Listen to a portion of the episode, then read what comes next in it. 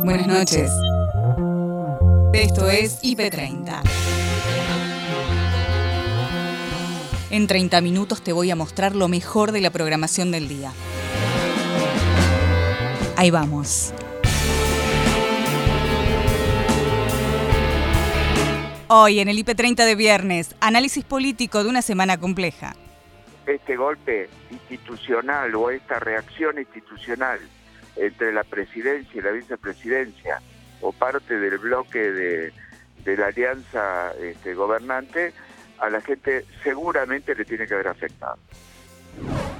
Daniel Menéndez dice, hablando con una compañera que sostenía un comedor, que sostenía un espacio comunitario durante la pandemia, que era el ejemplo de lo que Alberto señalaba de la solidaridad y, del, y de lo indispensable que fue la militancia social, fue eh, a las 11 de la mañana, una hora y media de cola y se volvió, porque no quiso esperar a, a votar. Flexibilizaciones en Cava. Eso significa poder también expresar la alegría del Día de la Primavera, el Día del Estudiante, pero hacerlo de manera cuidada. Eso eh, siempre en espacio abierto, que es lugares donde habitualmente se dan, y por supuesto siempre eh, manteniendo el cuidado eh, del protocolo, que básicamente hoy lo más relevante es, como bien decís vos, es el uso del barbijo. Así que lo que pedimos es disfruten de la actividad, el, día es un día festivo, revincúlense con las personas que se quieren vincular pero tomemos algunos pequeños recaudos, entre ellos usemos el barbijo el mayor tiempo posible. ¿Hacemos números? ¿Qué panorama tenemos? Desde los datos fiscales eh, hay cierta holgura como para haber, haber hecho un poco más o hacer un poco más en lo que resta del año, sobre todo, y es algo que, incluso se está mencionado en la carta de, Cristina Fernández de Kirchner y demás, y efectivamente cuando uno mira los datos fiscales eh, hay un poco de margen como para hacer un poco más. Llegamos al viernes, semana intensa en la política argentina. Lo que tenés que saber hoy pasa por IP Central y te lo cuentan Noelia Barral Grijera y Gabriel Sued. Un viernes en el que se demoran las nuevas definiciones. Esperábamos que durante el día de hoy hubiera novedades después de que el presidente comenzara el día diciendo voy a nombrar al gabinete y voy a cerrar esta discusión, pero no hay mayores novedades. Todo indica a esta hora que las eh, definiciones van a llegar recién el lunes próximo, con suerte. Tiempos de Alberto Fernández, Tiempos De Alberto Como cuando fue, por ejemplo, el cambio en el Ministerio de Justicia, eh, el presidente se toma su tiempo y justamente eso una de las cuestiones que irritó a la vicepresidenta durante esta semana, eh, porque veía que los cambios podían postergarse sin fecha cierta. De todas formas, eh, la vicepresidenta ya hizo su jugada con la publicación de la carta que ayer compartimos con ustedes. A partir de eso lo que pasó fue una seguidilla de reuniones, mucha incertidumbre y de alguna forma todo está resumido en este informe que preparamos para compartir con ustedes.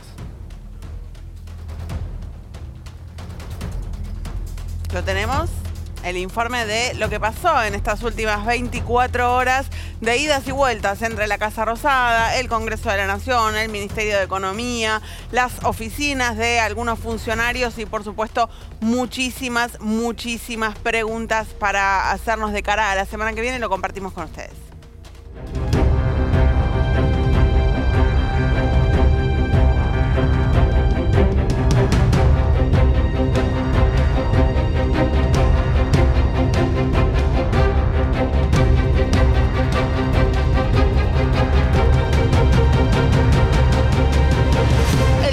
Alberto Fernández. Se espera un anuncio para esta noche, a más tardar mañana a la mañana, que, eh, que confirmaría el nuevo gabinete. Declaraciones que el entorno del presidente deja trascender indican que a esta hora Alberto Fernández tendría bastante avanzada la nueva conformación del gabinete.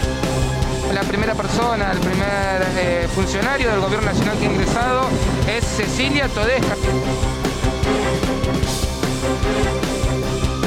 Efectivamente, ahí está, ahí ha bajado. La gobernadora de Santa Cruz, Alicia Kirchner, aceptó la renuncia de su jefe de gabinete, Leonardo Álvarez.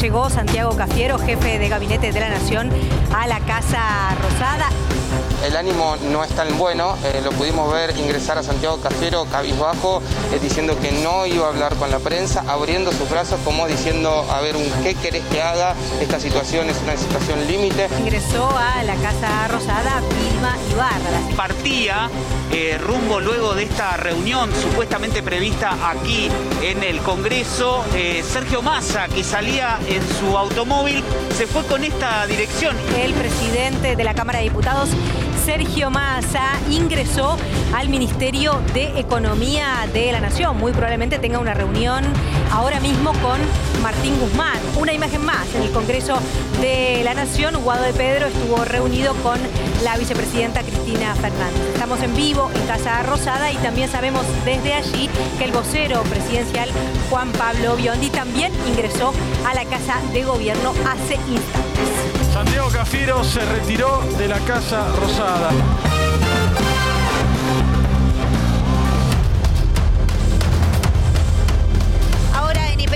Información de último momento, renuncia indeclinable del vocero presidencial Juan Pablo Biondi. Ana Sicilia y Nacho Corral actualizan la información del día. Lo que dejó este viernes está en tarde a tarde para seguir analizando estas piezas que empiezan a moverse dentro del Gabinete Nacional. Estamos comunicados con eh, Carlos Heller, diputado eh, de la Nación. ¿Qué tal, Carlos? Mayra García, Anita Sicilia y Nacho Corral, te saludamos. ¿Qué tal? ¿Cómo les va? Buenas tardes. Buenas tardes. Bueno, primero te pregunto, a partir de esta noticia que acabamos de conocer, ¿crees que esta es la primera renuncia o salida del equipo del presidente Alberto Fernández que se pueden conocer en las próximas horas? Bueno, que es la primera no hay ninguna duda, porque está, está a la vista, es un, dato estadístico. Si es la única o la última, lo, iremos viendo con, con, el correr de las horas. Eh, un detalle que yo diría, si uno mira lo que pasó, eh, Biondi o el, el vocero presidencial eh, es la única persona que puntualmente este, Cristina eh, menciona en su carta. Es decir, luego hace críticas a la gestión, a, una cantidad de cuestiones, pero con nombre propio habla de operaciones en su contra y demás.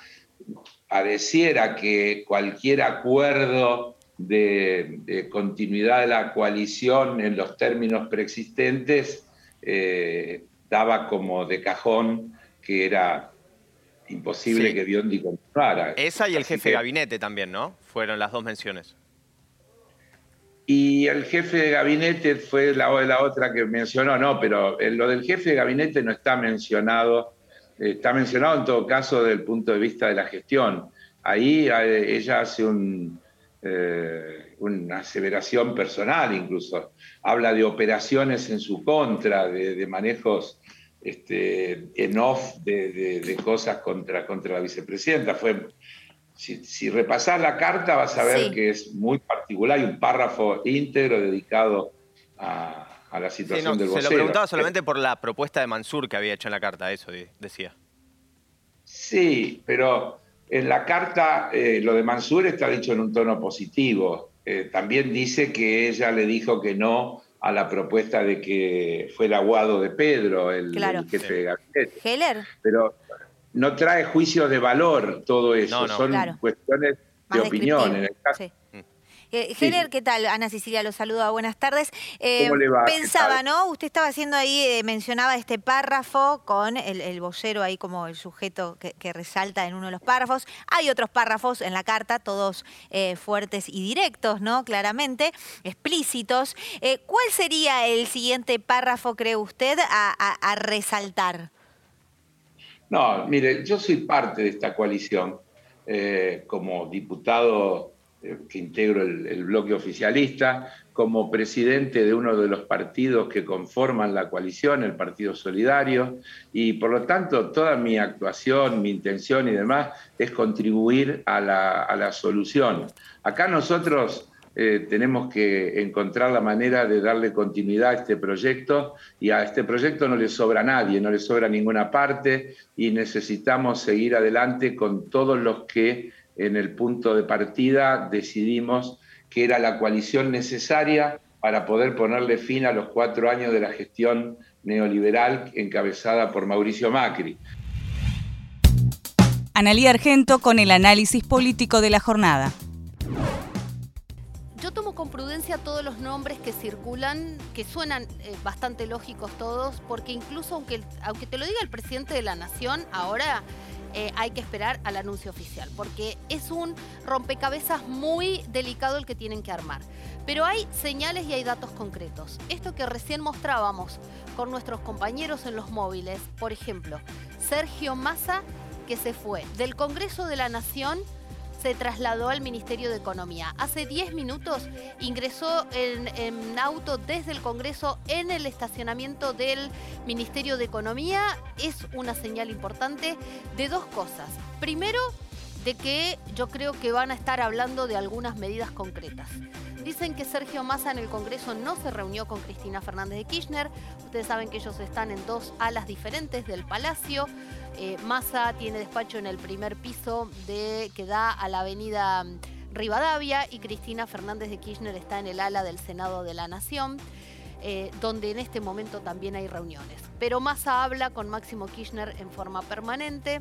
Se fue del Congreso al Ministerio de Economía. Y nosotros tenemos pendiente el gabinete, pendientes las medidas que el presidente tenía pensado, pensado anunciar ya desde antes. Y también si hay corrección del rumbo económico, que es lo más importante que le está exigiendo por carta Cristina Fernández de Kirchner. Cambiar el rumbo económico, volver a las promesas de campaña. Mm. Y en eso, obviamente, Martín Guzmán eh, tiene una lapicera importante. Claro. Y el otro tema es que también está pendiente, y ahí es donde la coalición necesita a todos sus integrantes, el presupuesto nacional, que fue presentado esta semana.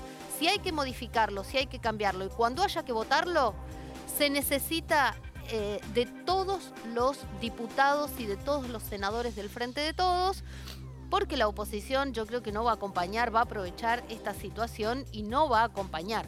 Con lo cual, si Alberto Fernández quiere gobernar con un presupuesto, va a necesitar a la coalición unida. Bueno, por supuesto, eh, son horas no eh, decisivas, eh, sin duda, para ver qué es lo que sucede con el Frente de Todos, cómo se va a conformar el gabinete, una decisión que tiene que tomar el presidente Alberto Fernández, que hasta el momento son todas hipótesis, es por eso que estamos siguiendo el minuto a minuto. Vamos a tomar contacto con nuestro compañero Juan Coscarelli, que está desde el interior de la Casa Rosada. Juan.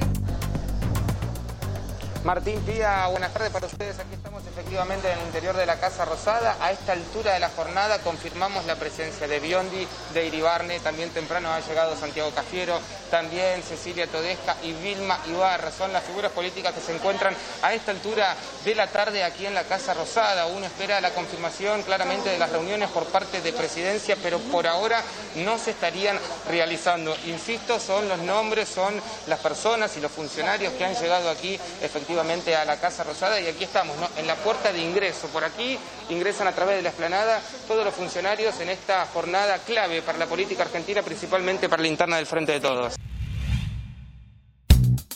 El ministro de Salud de la ciudad, Fernán Quirós, brindó una conferencia de prensa y habló sobre las flexibilizaciones en Cava. Todos los aspectos que necesitamos desarrollarnos, ya sea económicos, afectivos, vinculares, educativos, eh, y hacerlo de una manera cuidada. Eh, eh, y eso significa poder también expresar la alegría del Día de la Primavera, el Día del Estudiante, pero hacerlo de manera cuidada. Eso eh, siempre en espacio abierto, que es lugares donde habitualmente se dan, y por supuesto siempre manteniendo el cuidado del protocolo, que básicamente hoy lo más relevante es, como bien decís vos, es el uso del barbijo. Así que lo que pedimos es disfruten de la actividad. Eh, el, día es un día festivo, eh, revincúlense con las personas que se quieren vincular, pero tomemos algunos pequeños recaudos, entre ellos usemos el barbijo el mayor tiempo posible. Ministros, buenos días. Nicolás Gallardo de CNN Radio. Dos consultas, si me permite. Una de ellas tiene que ver con lo que expresó el infectólogo Jorge Scheffner. Eh, indicó que la circulación comunitaria de la cepa Delta en algún momento, quizás pronto, va a ser prolongada y le pregunto si coincide y si esto va a estar atado o no a si va a existir una tercera ola que usted eh, estuvo diciendo semanas atrás. Por otro lado, eh, una consulta quizás menos técnica, pero que entiendo que usted lo puede responder. Eh, usted ha ahondado en reiteradas ocasiones sobre la importancia de construir ciudadanía, que la pandemia no terminó, dos conceptos. Ahora, con respecto al tema de las elecciones y estos tiempos, poco se viene hablando de la pandemia a nivel nacional. ¿Entiende que esta situación de la campaña, sumado a esta crisis institucional de estos días, no está desviando el mensaje sanitario, no se están viendo anuncios sobre llegada de vacunas, nuevos cuidados. Eh, no, quiero llevar una interna de un gobierno que no es el que usted está, pero usted está en Argentina. Eh, ¿Podría dar un concepto sobre la importancia de los, de los cuidados y la llegada de vacunas en este momento de la pandemia? Gracias. No, por favor, eh, empiezo por la última parte, Nicolás. Es naturalmente que eh, nosotros tenemos que mantener el foco en el cuidado de la pandemia y sobre todo en este periodo en el cumplimiento de estos protocolos que hablábamos y en el avance de la campaña de vacunación, que es lo más relevante de todos, ¿no? porque es lo que nos va a permitir dar cierta garantía de cuidado a la comunidad. Así que eh, todo aquello que ocurra por fuera de, de este foco, naturalmente que desvía un poco la energía. Pero bueno, estamos en el país, estamos en la Argentina, este es nuestro contexto y tenemos que eh, conducir el cuidado de la pandemia, las actividades de vacunación dentro de este mismo contexto. Eh, y por, eh, por otro lado, lo que hablabas de la variante Delta es muy importante. Miren, la información internacional es bastante contundente en, el sentido de que en todos los países la, la variante Delta ha hecho una ola de casos y esto yo lo vengo insistiendo mucho, eh, de poder separar o eh, dividir eh, o entender como componentes aislados, por un lado, la cantidad de personas que pudieran tener la enfermedad, de la cantidad de personas que fueran a tener una enfermedad grave o mortal. Estas dos cuestiones venían siempre unidas porque naturalmente se vinculan en forma directa, pero la verdad que la vacunación lo que logra es separar ambas cosas. La vacunación previene de manera muy eficaz que las personas que se enferman hagan una enfermedad grave y mortal, pero no previene tan eficazmente que las personas se puedan enfermar, tengan una enfermedad leve en las vías aéreas superiores. El candidato a diputado nacional por el Frente de Todos, Daniel Menéndez, conversó con Andrés, Leandro y Patricia sobre lo que necesita el país. Propone dar una vuelta de página y resolver los problemas. Asegura que hay mucho concepto y poca realidad. Son momentos difíciles, pero sobre todo de cara a la militancia, de cara... Yo hoy estuve en José Ingeniero, entré en febrero, ayer estuve en Pablo Podestá, y la verdad que la tarea es reconstruir un entusiasmo en una base social que, tiene el Frente de Todo, que está muy golpeada, que venimos de ayer, de, situaciones que a mi entender son equivocadas. Me parece que hay que, eh, que procurar dar una vuelta de página ¿A qué te pronta. ¿A qué te refieres? ¿A la presentación de, a la todo. de los cargos? Sí, me parece que no suma.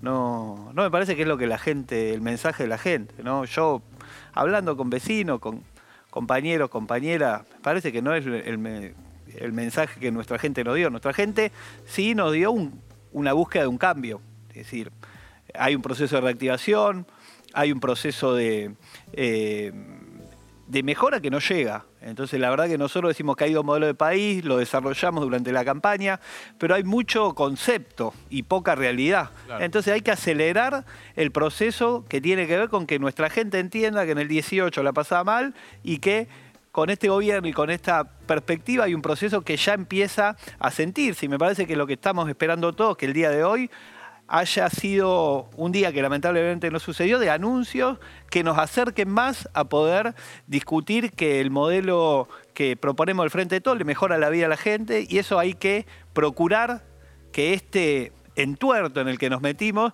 rápidamente le hemos vuelta de página para ir hacia una señal clara de mejora en la situación, el poder adquisitivo de los ingresos. Juan Grabois decía eh, ayer o antes de ayer eh, hasta yo voté enojado. Eh, y referíalo a eso como una condición casi general de la gente que es parte de los movimientos sociales y la que no es parte de los movimientos sociales, que también está en una situación complicada.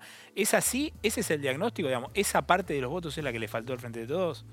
Mira, justamente ayer también, en Pablo Podestá, eh, hablando con una compañera que sostenía un comedor, que sostenía un espacio comunitario durante la pandemia, que era el ejemplo de lo que Alberto señalaba de la solidaridad y, del, y de lo indispensable que fue la militancia social, fue eh, a las 11 de la mañana, una hora y media de cola y se volvió.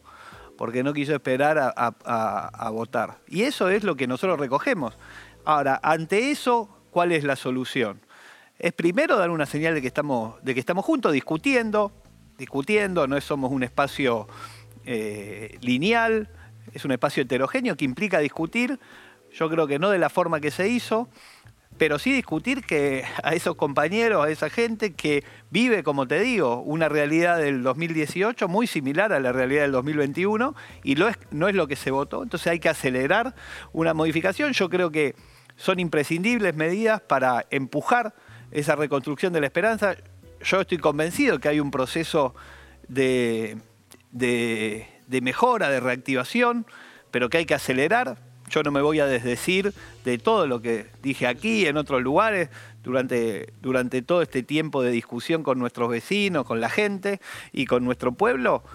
Hay un, eh, un, horizonte de salida a la pandemia, pero hay que acelerar, es el mensaje de nuestra gente y me parece que eh, lo que ha sucedido en estas horas, ya en estos días, eh, hay que darle vuelta a la página rápido, se tiene que, Alberto juntar con Cristina, acercar eh, un, acuerdo que no tiene tanto que ver para mí con nombres, sino con cambio de, de político, con una aceleración de políticas que hoy están en marcha.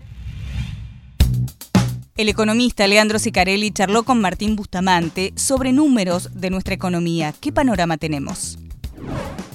desde los datos fiscales eh, hay cierta holgura como para haber, haber hecho un poco más o hacer un poco más en lo que resta del año, sobre todo, y es algo que, incluso se está mencionado en la carta de, Cristina Fernández de Kirchner y demás, y efectivamente cuando uno mira los datos fiscales eh, hay un poco de margen como para hacer un poco más. La realidad es que también eh, de lo que veníamos en 2020, también uno tiene que entender que en un escenario de pandemia, donde vos tenés, eh, como tuvieron todos los países del mundo, que, salir a gastar, que meter un shock de gasto, eh, ir de a poco desandando ese camino es un proceso que lleva años, no se puede hacer de un año para el otro, con lo cual... Eh, nada, a, la luz de lo que son los datos eh, de salario real, de pobreza y los datos que conocimos ayer de canasta básica y demás, eh, da la sensación de que, de que se podría hacer un poco más y que hay un poco más de margen fiscal como para, para efectivamente hacerlo, porque indistintamente si hay o no que hacer, después lo que hay que discutir es si, si ese margen fiscal lo tenés o no lo tenés. Yo creo que hoy un poco de margen fiscal tenés. Ahora, ah, eh, Leandro, hoy el, presidente citó un, informe de la consultora de Manuel Álvarez Agis, donde dice que no es necesario eh, aumentar el gasto porque la recuperación económica ya se viene dando de alguna manera. Es decir, en la economía da la sensación de que no hay pandemia, según lo que dice este informe. Eh, ¿vos, ¿vos, coincidís con esa perspectiva? Por lo tanto, ¿no sería necesario que se aumente efectivamente el gasto para asistir a la recuperación económica? Mira, respecto a esa postura, creo que la discusión no es blanco-negro, es, uno o el otro, creo que hay bastantes grises. De hecho, lo interesante sería justamente discutir esos grises, porque efectivamente eh, ese análisis tiene algún tipo de validez en el sentido de que vos decís, bueno, estamos gastando menos, pero la actividad ha crecido. Entonces, por ese lado por ahí lo puedes justificar. Ahora, la realidad es que cuando vos mirás los niveles de actividad y, ves un poco la peli de lo que fue la recuperación del COVID 2021, esta ser una fase de agotamiento, claramente. Y esa fase de agotamiento en buena parte se explica por, por cierto retraso del salario real. Y yo creo que ahí vos con lo fiscal eh, podrías hacer un esfuerzo un poquito más grande. Eh, ¿De agotamiento de, la, de la recuperación de la actividad económica, decís? Sí, si vos mirás los indicadores, nosotros usamos generalmente el indicador que es el indicador de actividad del INDE, que es el EMAE, que es como un adelanto del Producto Bruto eh, Interno. Y efectivamente, desde, en los últimos meses ves que, si bien no tenemos eh, agosto todavía, que se supone que debe haber sido un mes bastante bueno en, relación a la actividad, eh, notas que 2021 en algún punto se llegó a una especie de techo con la actividad. Y bueno, ahí queda la duda de si por ahí eh, haciendo un poquito más de esfuerzo fiscal, eso se podría haber apuntalado un poco más. Yo lo que hago siempre es ver un poco lo que hacen los demás países. Y en realidad, eh, la mayoría de los países en 2021 han seguido con un ritmo de gasto bastante, bastante más elevado del que, del que tenemos en Argentina, producto de que la asistencia siguió siendo necesaria este año. pero de vuelta, eh, y que quede claro esto, no, no, me parece que sea una discusión respecto de si vamos a tener tres puntos del PBI o 20. Yo creo que hay una discusión incluso de de que en el marco de lo presupuestado estamos todos de acuerdo y que por ahí la ejecución podría ir a ver un podría haber ido un poquito más pegado eh, a, lo presupuestado, es eso, nada más. Por eso te digo, no es blanco-negro. Creo que eh, se podría haber hecho un poquito más de esfuerzo fiscal, sí, y se podría haber hecho incluso dentro de lo que está presupuestado, sin salirse de, ese casillero,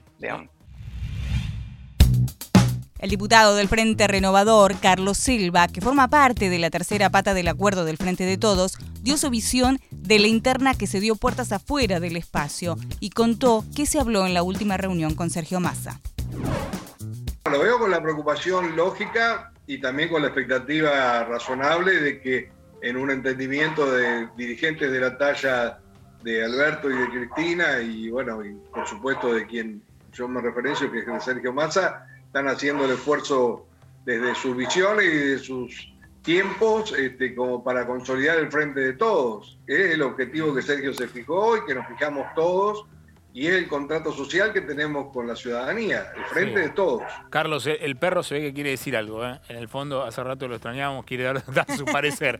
Eh, ¿Cómo? Eh, el perro se ve que quiere decir algo, ¿no? Está atrás un poco inquieto. estaba en un cumpleaños. ah, muy bien, muy bien, muy bien. No es Dylan. Carlos, a ver, la gran duda que hay por estas horas es, ayer hubo una reunión en la oficina de la Avenida Libertador de Sergio Massa con absoluto hermetismo. ¿Qué pasó ahí? Se especuló mucho. El único que habló a la salida fue el Vasco de Mendiguren, que le preguntaron si le iban a dar un cargo a Massa. Él dijo, bajo ningún punto de vista. ¿Qué es lo que se debatió en esa reunión? No, no, en esa reunión estuve presente mm. este, y obviamente lo que, lo que se debatía era la, de qué forma podíamos articular y de qué forma podíamos actuar, entendiendo las tensiones que había en ese momento y también la presión pública, mm. las tensiones internas y la presión pública, pero no se habló absolutamente de nada. Creo que el Vasco fue muy claro y te expresó lo que realmente había pasado. No hay ningún cargo en discusión sobre Sergio Massa. Este, hoy lo que está en discusión es de qué forma le damos eh, realmente un impulso al frente de todos y creemos que en este contexto y con los resultados que son indiscutibles, que es la voluntad del pueblo, eh, hay una discusión todavía de por qué pasó lo que pasó, por qué tanta gente este, manifestó el voto bronca y en eso hay conceptos que hemos vertido desde el punto de vista de la distribución, desde el punto de vista de más celeridad en un montón de políticas públicas, y es lo que estamos, eh, bueno, lo que creo que ha tensionado la situación. Ahora, piensan, piensan como Cristina. Uno de los jugadores está buscando una ruptura. ¿Piensan, ¿Piensan como Cristina en ese sentido que hay que acelerar algunas medidas económicas? Comparto totalmente de que hay medidas económicas que nosotros tenemos que dar, que los, el manejo económico que ha tenido nuestro gobierno permite volver a volcar hacia los recursos, hacia la clase media, los sectores de los jubilados. Hay cuestiones que yo creo que bajo ningún punto de vista se pueden este, discutir y creo que en esto hasta el mismo presidente está consciente y, es una preocupación porque lo hemos hablado en alguna otra oportunidad, en otro contexto. Este, pero bueno, ahora son lo que está en discusión en los tiempos de la implementación de las medidas y algunos sectores que claramente tenemos este, bueno, opiniones de que el cambio era algo que planteaba la sociedad. Carlos, y sobre el gabinete, ¿hay que hacer algún cambio, cirugía mayor, alguna cosa un poquito menor para recomponer los equilibrios de poder dentro del gabinete, de, la coalición? ¿Cómo lo ves? No, yo no te, por supuesto que es una atribución del presidente, por lo tanto no voy a expresar ninguna opinión. Le tengo el máximo respeto a Alberto. Eh, lo que digo es que eh, la situación de, del establecer las políticas públicas es lo que creo que está más de fondo. Los protagonistas, bueno, hay discusiones, hay cosas que han tomado Estado público en el día de hoy que nos preocupan a todos. las operaciones de prensa para tratar de terminar de romper el frente. ¿De quién? Este, ¿De quién? quién? ¿Quién arma esas operaciones, Carlos? Porque la, la vicepresidenta apuntó directamente al vocero presidencial, a Juan Pablo Biondi. No, yo no tengo certeza sobre eso y no es que escape a la discusión, te estoy hablando con la sinceridad de la información que yo tengo. Lo que es indiscutible, por ser protagonista de algunas reuniones, es claramente que estaban aconteciendo conversaciones en un tenor y los medios publicaban otro tipo de situaciones completamente con, este, confrontadas con la realidad que se estaba aconteciendo. El analista político Eduardo Reina conversó con Pies Lapka sobre la sensación que tiene la gente en estos momentos y sostiene que lo importante es llevar tranquilidad a la gente. Este golpe institucional o esta reacción institucional entre la presidencia y la vicepresidencia o parte del bloque de, la alianza este, gobernante a la gente seguramente le tiene que haber afectado. Eduardo, eh, eh, allí el, graph que estamos mostrando en este momento dice, decía recién, eh, crisis política en el frente de todos. ¿Pensás que, en verdad se trata de una crisis política que va más allá, que es, una crisis política de representación al estilo de la que observamos en, 2001, justo ahora cuando se está por cumplir 20 años? Mira, yo te diría que es una crisis que yo no, no, no conozco el final, decididamente eh, acá hay una, acá nunca hubo una persona que gobernó en función de sus ideales, sino eran tres grupos de gente que cada uno tenía su, su forma de pensar, se unieron a una coalición y este, ganaron las elecciones. Hoy por hoy esa coalición está, digamos, lastimada, ponele de alguna forma, está herida de alguna forma, para llamarlo elegantemente. Mm. pero no podemos mirar para el otro lado que acá hay algo que ha sucedido, se han, ha sido público, se han tirado no flores, barbaridades se han dicho el uno contra el otro, mm. y yo te diría que si yo te digo la mitad de esas cosas, me va a costar mirarte a la cara.